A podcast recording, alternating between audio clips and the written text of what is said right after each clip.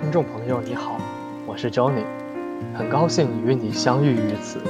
我将以朗读的方式与你分享一本书，它关乎人类与周遭的相处，它关心这个浮躁的世界需要的设计。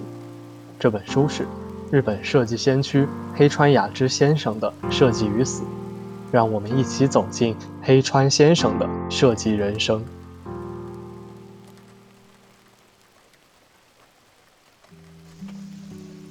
对人通融，为己手举。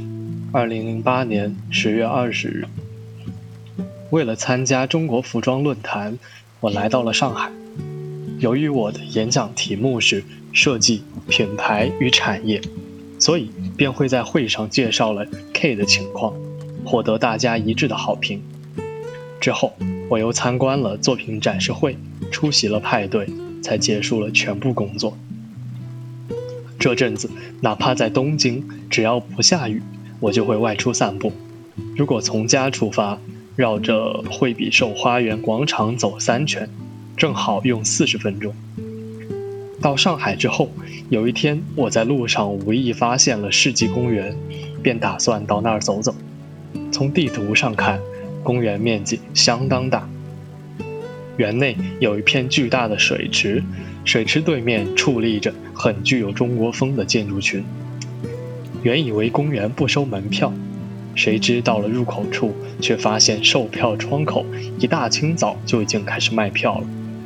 我心说糟糕，可并不愿意转身回酒店去，便比着手势请求看门人：“我没带钱，麻烦您放我进去吧。”这里毕竟是中国，况且。连门票都买不起的我，更不可能给对方什么好处费了。谁知对方却把手一挥：“进去吧。”待人善于通融，令我佩服。通融这种便利，在如今企业不断官僚化的日本，大众是不再享受得到了。航空公司也是如此。旅客站在飞机出口等待下机时，若敢打开手机，就会遭到空乘人员的严厉制止。他们仿佛发现了罪犯一般。这种时候，空乘人员原本漂亮的脸蛋也变得难看起来。当然，请您下机之后再打开手机，终归是对旅客必须进行的提醒。但此情此景，稍微通融一点又怎样呢？这种通融在中国就随处可见，在马路上，那些开车的人就像骑自行车似的。随意变换车道按喇叭，因为红灯的时候也允许右转，所以即使对于过马路的行人来说是绿灯，也不可以掉以轻心。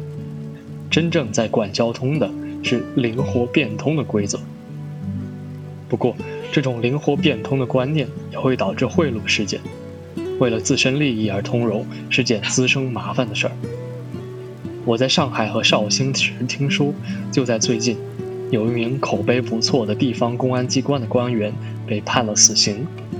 据说他在负责相关工程筹建的期间，选择工程方的过程中，收取了相当于数亿日元的贿赂。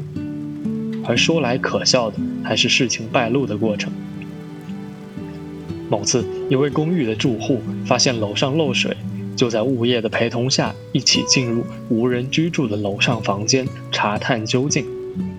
该户的浴室已遭水淹，漏水的原因不查自明。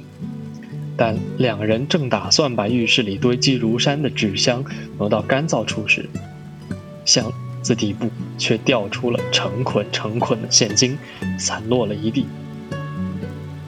在中国，空置房大量存在，许多作为投资而购买的房产常常处于空置状态。据说，上海近郊某个英伦风格的小区，几万住户，有时竟空无一人。这些都是一些外地富豪购置的房产。出于这种情况，物业管理人员有时会进入无人的住户进行查看，而该户的户主，据说便是那位公安机关的官员的妻子。原本口碑不错的公安机关官员，因收受贿赂这种愚蠢行为的败露，最终被判以死刑。人类社会必须制定各种规则，但执行规则时，若不能根据实际情况给予一定程度的通融，社会就会无法顺畅运转，局域重生。为了他人的便利，给予适当的通融，而自身却严格严谨地遵守规则。我认为，只有人人持有这样的态度，才能建立一个让所有人融洽相处的和谐社会。